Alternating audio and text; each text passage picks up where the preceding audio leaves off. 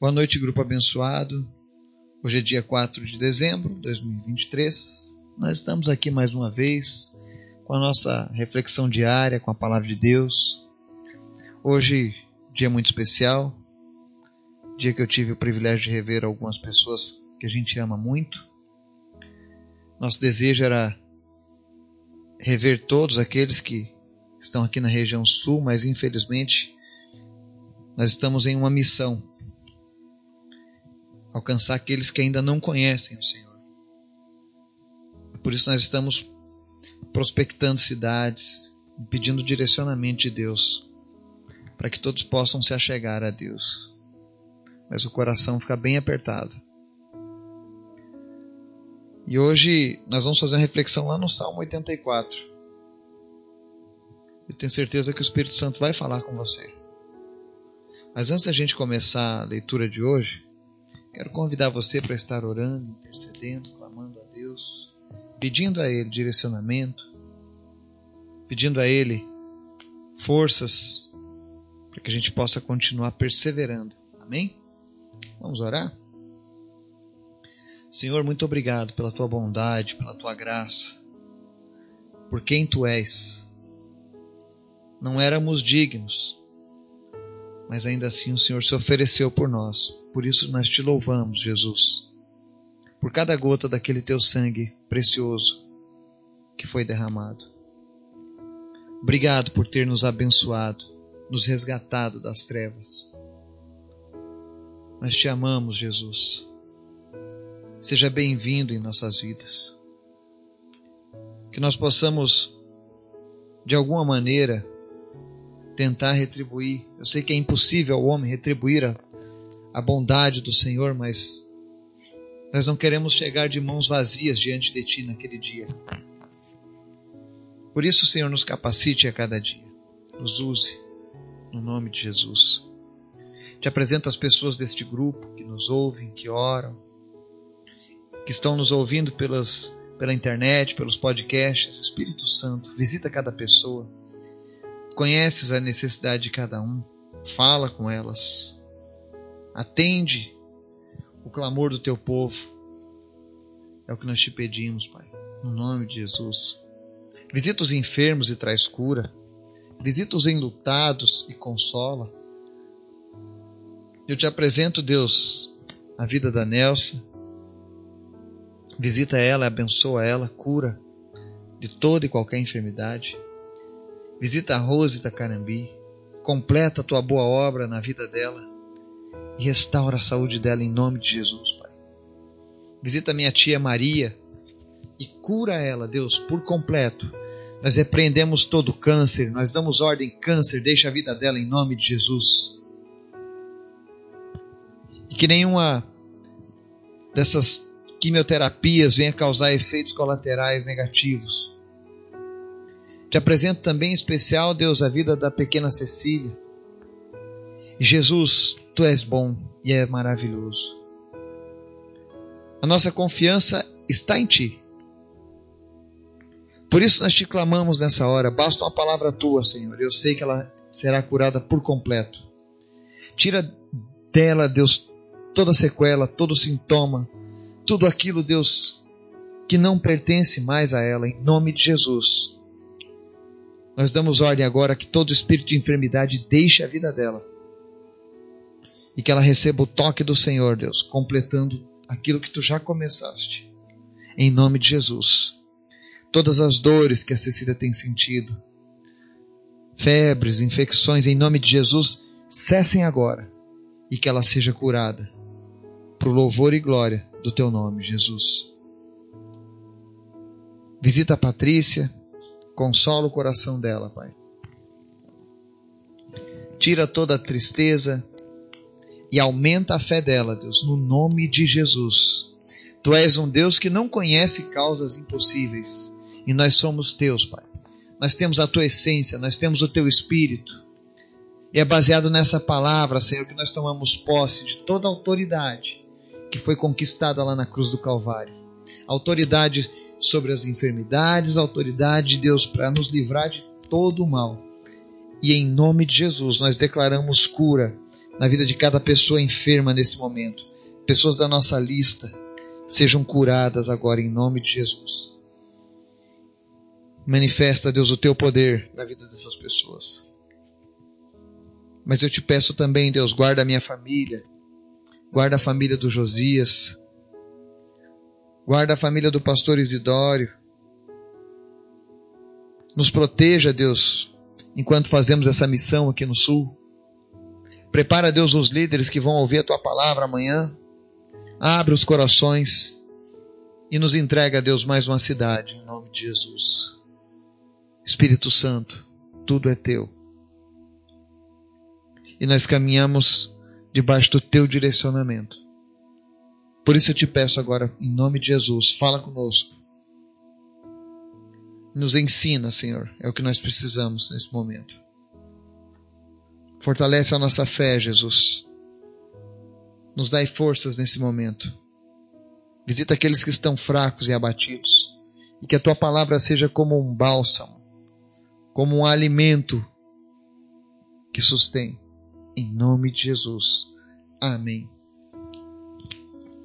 Texto de hoje, Salmo 84, versos 11 e 12, diz assim: Porque o Senhor Deus é como um sol, Ele é a nossa proteção.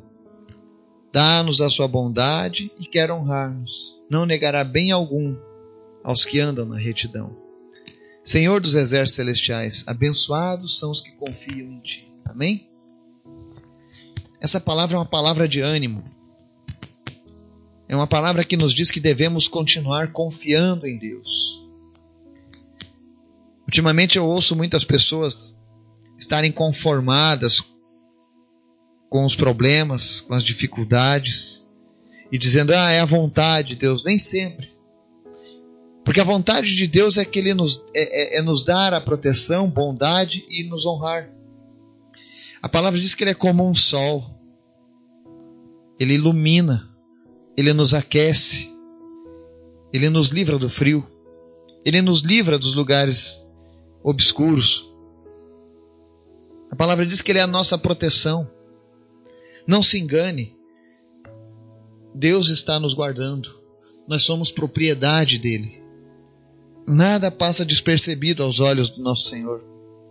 A palavra diz que ele tem o nosso nome gravado na palma de suas mãos. Quando ele olha para a mão dele, ele te enxerga. Ele vê o teu nome. O Senhor está em todos os lugares. Nada passa despercebido. Nesse exato momento, tem uma pessoa, por exemplo,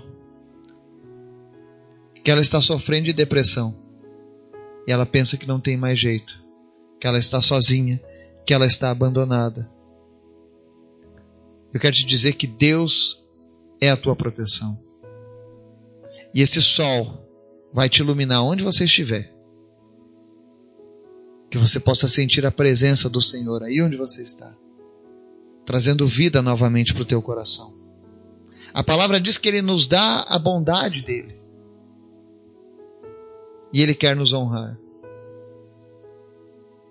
Deus se alegra de ver os seus filhos vencendo aqui nessa terra, prosperando, levando o nome dele adiante. Entenda, não é por fazer por fazer, mas ele, ele faz isso porque ele se alegra em ver que a sua criação está dando frutos.